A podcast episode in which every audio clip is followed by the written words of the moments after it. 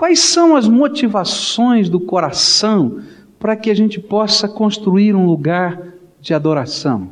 E eu quero começar lá no Velho Testamento, no livro de Gênesis, no capítulo 28, nos versículos 12 a 15, e depois versos 20, 21 e 22, onde diz assim: Então sonhou, e estava posta sobre a terra uma escada, cujo topo chegava ao céu. E eis que os anjos de Deus subiam e desciam por ela. Por cima dela estava o Senhor que disse: Eu sou o Senhor, o Deus de Abraão, teu pai, e o Deus de Isaque. Esta terra em que estás deitado eu a darei a ti e a tua descendência. E a tua descendência será como o pó da terra, e dilatar-te-ás para o ocidente, para o oriente, para o norte e para o sul. Por meio de ti e da tua descendência serão benditas todas as famílias da terra. E eis que estou contigo e te guardarei por onde quer que fores, e te farei tornar a esta terra, pois não te deixarei até que haja cumprido aquilo de que te tenho falado. Fez também Jacó um voto, dizendo: Se Deus for comigo e me guardar neste caminho que vou seguindo, e me der pão para comer e vestes para vestir, de modo que eu volte em paz à casa de meu pai, e se o Senhor for o meu Deus, então esta pedra que tenho posto como coluna será casa de Deus, e de tudo quanto me deres, certamente te darei o dízimo.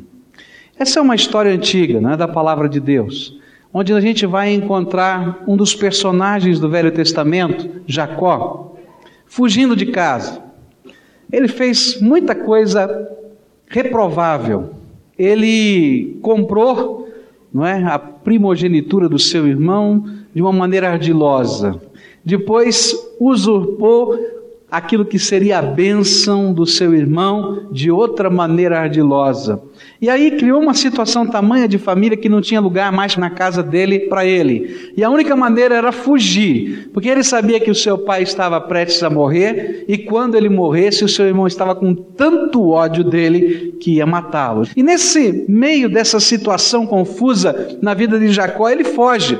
Ele vai na direção de uma terra estranha. Ele vai procurar os parentes da sua mãe que ele não conhecia, que estavam muito longe. E justamente nesse lugar, numa noite, sozinho, dormindo ao relento, ele tem um sonho. E ele percebe que esse sonho não é algo natural, há alguma coisa estranha acontecendo nesse sonho. Ele sabia que a presença de Deus estava se manifestando nesse sonho. Era uma escada que ligava o céu e a terra. E anjos subiam e desciam. E realidades que eram muito maiores do que ele podia imaginar se mostravam a ele. E naquele momento de visitação, naquele momento de toque de Deus na vida de Jacó, como resposta à manifestação do poder de Deus e da presença de Deus, ele fez votos. Ele pegou aquela pedra que ele usou como travesseiro e deu um nome àquela pedra. Pedra vou te chamar de Betel. Betel quer dizer casa de Deus. Ele disse assim: Senhor, esse Deus que eu estou começando a conhecer, esse Deus que é tremendo, esse Deus que é maravilhoso, esse Deus que é maior do que a minha capacidade de entender. Se o Senhor for o meu Deus, se eu puder andar contigo nessa dimensão que está a minha vida, não é?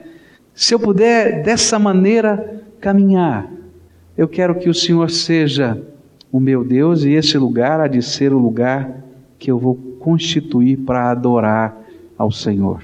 Estou aqui colocando isso como marco da minha adoração. E tem mais.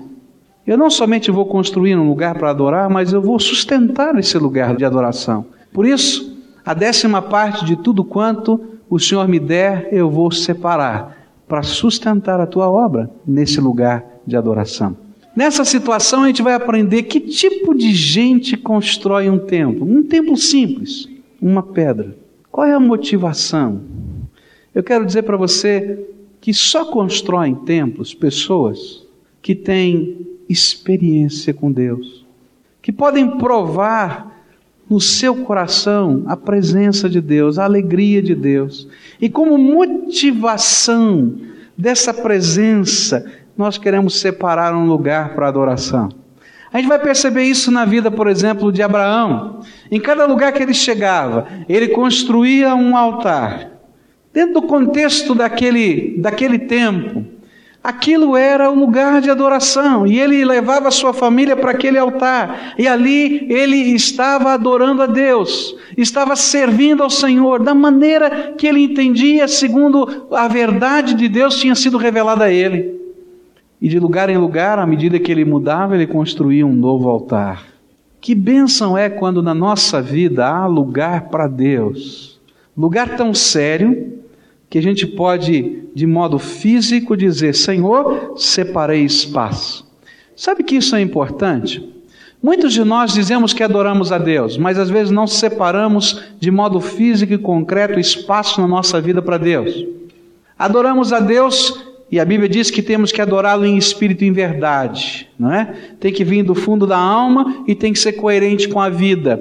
Mas eu preciso separar espaço para Deus na minha vida. Se você não disser, olha, tal hora é a hora do meu encontro com Deus. Se você não disser, olha, essa aqui é a minha hora de oração. Se você não disser, esse é o momento em que eu vou ler a Bíblia. Tudo que você está dizendo passa a ser sem verdade, sem coerência.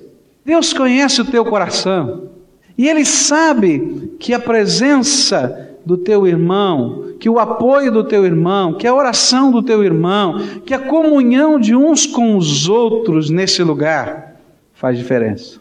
Você quer ver? Começa a fugir da casa de Deus. Você vai ver que vai se esfriando o seu coração pouco a pouco. Não é verdade isso? Pastor inglês tem um jeito diferente né, de fazer visita. Fiquei sabendo uma visita interessante. Disse que um pastor inglês foi visitar uma família, uma família muito ativa na sua igreja durante muito tempo, mas que estava se afastando. Não é? E ele então foi fazer a visita, sentou-se na sala, pediu para o senhor colocar uma pedra de carvão, não é? Ali na lareira e ele colocou a pedra de carvão na lareira.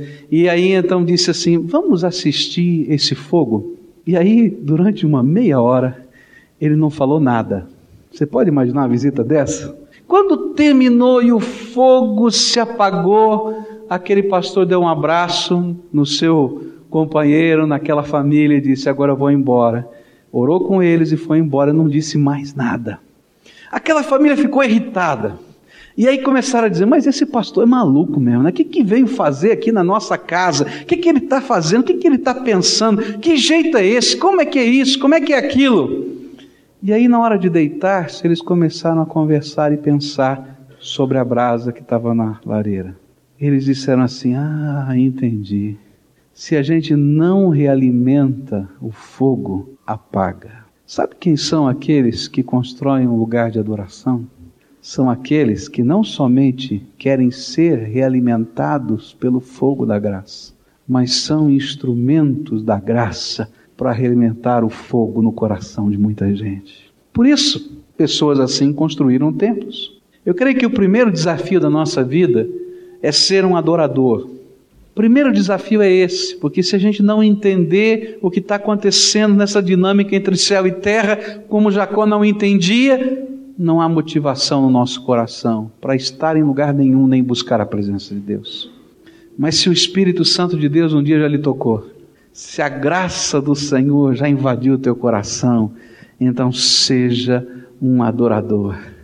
E um adorador que tem compromisso, que tem visão e que entende o valor, o valor de locais onde as pessoas possam estar juntas para adorar e bendizer o nome do Senhor locais de ajuntamento, de celebração e de adoração. O segundo exemplo que eu aprendo na palavra de Deus sobre que tipo de homem constrói templos. O primeiro deles é aquele homem que tem uma experiência com Deus. Se não tiver, não vai querer buscar a Deus de modo algum. Mas se tem essa experiência, é homem que ouve as ordens de Deus.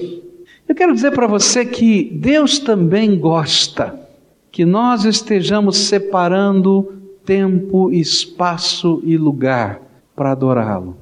Deus tem prazer nestas coisas. Ele não está preocupado com a ostentação ou qualquer outra coisa, ele está preocupado com a comunhão e com a intimidade. Mas ele gosta quando ele vê prioridade no meu coração e no seu coração. E para mim, um exemplo disso é o exemplo da vida de Moisés. Moisés estava um dia orando e ele recebeu uma ordem, uma ordem expressa de Deus, para levantar no meio do seu povo uma oferta voluntária e edificar um templo móvel, um lugar de adoração e de revelação. Era uma tenda. E a Bíblia diz assim, em Êxodo 25, versículos de 1 a 9: Então disse o Senhor a Moisés: Fala aos filhos de Israel que me tragam uma oferta alçada de todo homem cujo coração se mover voluntariamente. E dele tomareis a minha oferta alçada, e esta é a oferta alçada que tomareis deles: ouro, prata, bronze, estofo, azul, púrpura, carmesim, linho fino, pelos de cabra, peles de carneiro, tintas de vermelho, peles de golfinho, madeira de acácia, azeite para a luz, especiarias para o óleo da unção e para o incenso aromático, pedras de ônix, pedras de engaste para o éfode e para o peitoral, e me farão um santuário para que eu habite no meio deles, conforme a tudo o que eu te mostrar, para modelo do tabernáculo e para modelo de todos os seus móveis, assim mesmo fareis. Moisés recebeu uma ordem, disse assim: Olha, você vai fazer essa tenda? Vai pedir a esse povo que traga as coisas mais bonitas e especiais porque eu sou especial. Construam essa tenda, e ali vai ser o lugar onde eu vou me revelar, e ali vai ser o símbolo da minha presença, onde a arca de Deus seria colocada. E diante dessa palavra, não houve outra coisa a fazer a não ser ouvir a voz de Deus. E quando a gente tem consciência de propósitos de Deus, a gente obedece. Não tem outra coisa para fazer. Porque se a gente não obedece aquilo que Deus está falando, a gente é doido que vai sofrer, vai dar trombada na vida. E tem muita gente sofrendo e dando trombada na vida porque Deus fala ao coração e a gente endurece e a gente resiste. Mas Moisés não foi assim, nem tampouco o povo. E o povo então começou a responder com alegria, porque a palavra de Deus diz que é voluntariamente que a gente faz estas coisas, com alegria. Alegria do quê? alegria de servir e de adorar a Deus. Sabe o que é que motiva a gente? É o prazer de servir e de adorar a Deus. Gente, nem sempre a gente compreende os projetos de Deus. E nem sempre a gente entende os processos divinos. Mas a gente nunca se arrepende de obedecer a Deus. Eu gosto de lembrar aquilo que aconteceu lá nas bodas de Caná.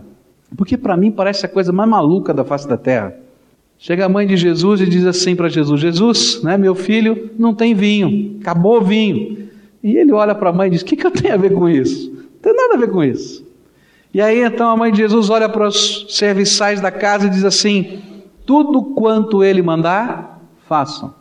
E aí Jesus diz para os serviçais da casa o seguinte: Vão até a porta Peguem aquelas bacias grandes, aquelas talhas grandes de pedra, que estão cheias de água, que eram usadas para lavar os pés dos visitantes. Não tinha asfalto naquele tempo. O pessoal chegava todo empoeirado, era de boa educação que à medida que você chegasse, houvesse ali talhas de água, toalhas, as pessoas se lavavam, lavavam seus pés e entravam na casa. Troquem a água dessas talhas. Eu posso imaginar aqueles serviçais pensando, mas esse homem deve ser maluco. A hora de lavar o pé já foi, todo mundo já está dentro da casa. O nosso problema é vinho. Alguma coisa prática tinha que acontecer. Mas eles tinham recebido a ordem: tudo quanto mandar, façam. Lavaram, colocaram água. Mas enquanto eles levavam aquelas talhas cheias de água na presença do mestre de cerimônias, a água se transformou em vinho. Um dia Deus disse para Moisés: Moisés, faz uma tenda, porque eu quero ter um lugar para me encontrar com você e quero revelar minha presença para você. Convoca esse povo a fazê-lo. E que bênção foi porque naquele tempo eles não entenderam muito bem o que essa tenda significava, mas o fato de Deus ter falado foi suficiente. E voluntariamente houve liberalidade, desprendimento das coisas materiais. E eles começaram a entender que havia um valor espiritual naquelas coisas. E o valor não estava em si nas coisas que eram depositadas, mas na atitude do coração que entregava. Você sabia que Deus olha para a atitude do nosso coração e para as entregas que fazemos? Ele já conhece o nosso coração. Ele não precisa de prova nenhuma, porque ele tem o poder de discernir a mente e a alma. Mas ele coloca às vezes algumas coisas muito concretas na minha vida, na sua vida, para que eu saiba os limites do meu coração. E aí eu paro diante da palavra de Deus. Ou eu me entrego diante da palavra de Deus. Ou eu me consagro à vontade de Deus, ou não. Eu quero dizer para você que aquela tenda foi uma bênção. Era algo tão tremendo que a Bíblia diz que quando Moisés todos os dias ia na direção daquela tenda e ele se aproximava daquele lugar, a nuvem da presença de Deus descia e enchia aquela tenda. Era algo tão sério, tão sério, tão, tão impressionante do poder de Deus ali manifesto, que todo mundo em processional, sem que ninguém tivesse ensinado isso, sem que houvesse uma liturgia organizada, mas espontaneamente ia para a porta da sua tenda, esperava Moisés passar, e quando ele entrava naquele lugar de adoração, se ajoelhava e orava porque sabia que Deus estava no meio deles. Deus tem os meios mais estranhos de trabalhar a nossa vida, e Ele usa para a sua glória, mas Ele procura adoradores que ouçam a voz do Espírito e se comprometam com o projeto que Ele tem. E quando a gente coloca os valores do coração ajustados, Ele faz milagres. Eu creio no meu coração que alguns milagres de Deus estão retidos no céu que tem milagres que Deus já preparou e diz: estou pronta, só derramar. Mas Ele não pode derramar enquanto não houver unidade do nosso coração, enquanto não houver liberdade na nossa alma para sermos esse tipo de adorador.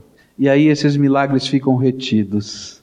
Ficaram retidos 38 anos no deserto, porque o projeto de Deus era dois anos. Eu não quero fazer parte da geração que não vê, que só pode subir em cima da montanha e olhar de longe eu quero fazer parte daquela geração que entra, que toma posse e que se alegra com o milagre de Deus. Por isso eu quero andar segundo a vontade de Deus, segundo a promessa de Deus, em obediência. A terceira coisa que eu aprendo: que tipo de homem? É um homem que entende e que compreende o porquê Deus coloca o seu nome sobre um lugar. E esse homem, segundo a palavra de Deus para mim, foi Salomão.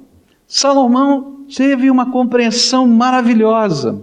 Salomão começa a sua oração de dedicação do templo de Jerusalém dizendo: Deus, eu sei, eu sei que uma casa construída por mãos humanas é pequena demais, porque o Senhor é maior do que tudo, o Senhor é infinito. E então, naquela oração, ele diz uma coisa que é tremenda. Ele diz assim: Mas Senhor, coloca o teu nome sobre essa casa, para que essa casa seja a casa do perdão e que essa casa seja a casa da restauração e para que esta casa seja a casa da oração. Deus não precisa de nada. Deus é Senhor de todas as coisas. Mas Ele constrói um lugar para que a gente ministre perdão e receba perdão. Quantos de nós já fomos alcançados pelo perdão de Deus nesse lugar? Quantos de nós fomos desafiados a derramar perdão na vida de outras pessoas? E de restaurar pessoas. Quantos de nós temos sido alvo dessa graça, desse movimento de Deus, dessa restauração? A palavra de Deus nos diz que o Senhor gostaria que a casa dele fosse conhecida como casa de oração a favor de todos os povos. A casa de toda gente que busca com interesse de alma o Deus vivo. Foi isso que Deus respondeu para Salomão. Ele Deus ouviu essa oração e disse: "Eu gostei dessa oração". Então eu quero te dar um recado, Salomão. Se o meu povo que se chama pelo meu nome se humilhar e orar e buscar a minha face e se desviar dos seus maus caminhos, então eu ouvirei do céu, perdoarei os seus pecados e sararei a sua terra. E aí eu vejo mais uma vez a sabedoria de Deus. Salomão, eu gostei da sua ideia desse lugar, aprovei. Fui eu que te constituí como construtor desse templo. Mas lembra que aqueles que vão entrar nesse lugar têm que entender que sempre eu vou ter que me quebrantar e me humilhar, não importa o lugar, na presença do Deus vivo e buscá-lo com interesse de coração.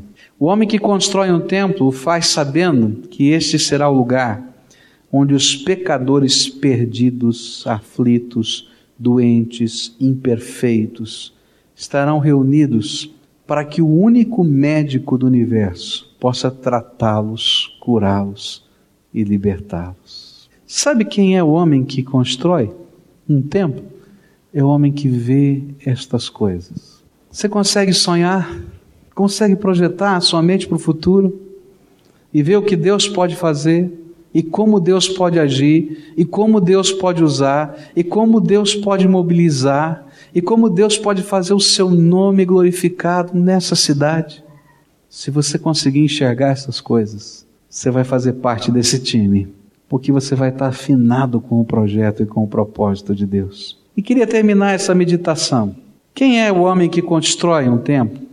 É o homem que só tem um desejo no coração: exaltar o nome de Deus.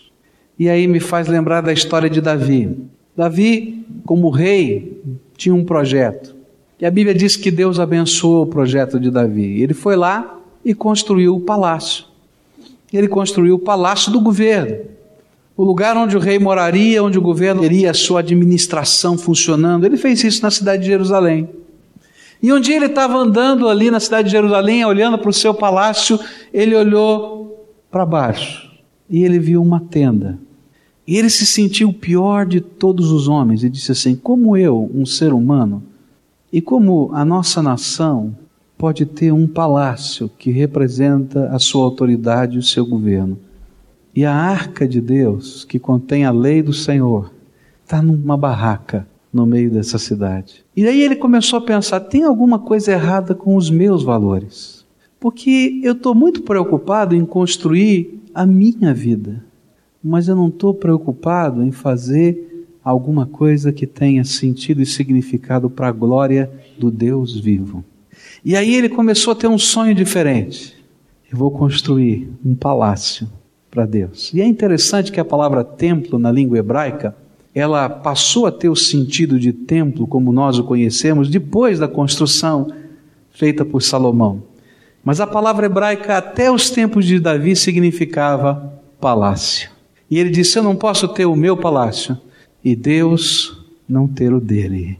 Ele tem que ter o melhor palácio. E aqui vem para mim a lição mais séria daquilo que nós chamamos de mordomia cristã, daquilo que nós chamamos sermos administradores do reino de Deus. Deus tem nos dado tudo, tudo, tudo, desde o ar que você respira até a força do seu corpo para respirar porque no dia que Deus tirar, você morre. E nós temos às vezes usado a nossa história, a nossa vida, a nossa capacidade para tudo a nosso favor e só para nós. Sabe quem são as pessoas que adoram, que servem a Deus, que constroem templos ou fazem qualquer coisa no reino de Deus? Aqueles que têm a coragem de fazer como Davi. Não, Senhor os valores da minha vida estão invertidos. Primeiro, a tua casa. Primeiro, o teu reino. E foi isso que Jesus ensinou, não é? Buscai primeiro o reino de Deus e a sua justiça, e todas as outras são acrescentadas. Mas primeiro o Senhor. Será que Deus precisa disso? Gente, Deus é Senhor dos céus e da terra, Ele não precisa de nada. Mas então por que, que Ele diz primeiro Ele? A nossa tentação é sempre dizer primeiro eu. E então o Senhor me ensina que para ser um adorador, Jesus tem que estar em primeiro lugar. O Deus eterno tem que estar em primeiro lugar. O reino tem que estar em primeiro lugar. E as outras coisas Ele vai acrescentando na nossa vida. Sabe por que Deus fala para a gente entregar dízimos e ofertas? Sabe por que, que Ele fala para a gente construir templos? Porque é muito fácil eu dizer com a minha boca que o Senhor é o primeiro na minha vida, mas eu não tenho coragem, às vezes, de colocá-lo em primeiro lugar nas minhas contas. Eu não tenho coragem de colocar em primeiro lugar na minha agenda. Eu não tenho coragem de colocar em primeiro lugar nas minhas decisões. E aí ele diz: será que eu tenho o primeiro lugar mesmo? Eu conversava com um administrador, ele diz assim: Você quer saber quais são as prioridades de uma empresa? Eu disse: Gostaria de saber. Ele disse para mim assim: Olhe o talão de cheques dessa empresa e olhe a agenda do seu diretor. Você logo vai descobrir quais são as prioridades dessa empresa. E eu fiquei pensando na minha vida. Se eu olhasse para a minha agenda e se eu olhasse para o meu talão de cheque, que prioridades eu encontraria? Busco primeiro o reino de Deus, mas não tem um horário na minha agenda para Jesus. Tem líderes desta igreja que não oram nem 15 minutos por dia. Se hoje Jesus pedisse contas da tua administração, você que é um administrador do reino, implantador do reino, ele dissesse: Vem cá, traga os livros, vamos conversar eu acho que muitos de nós nos envergonharíamos. Não por causa do tempo, gente, não por causa de qualquer outra coisa, mas pela falta de prioridade a Jesus como Senhor da nossa vida. Meu desafio hoje é dizer isso para você. O Senhor procura adoradores que o adorem em espírito e em verdade. Espírito é algo que vem de dentro da alma, mas em verdade é que tem coerência com a vida é algo que vem de dentro, mas que se manifesta concretamente na minha vida prática.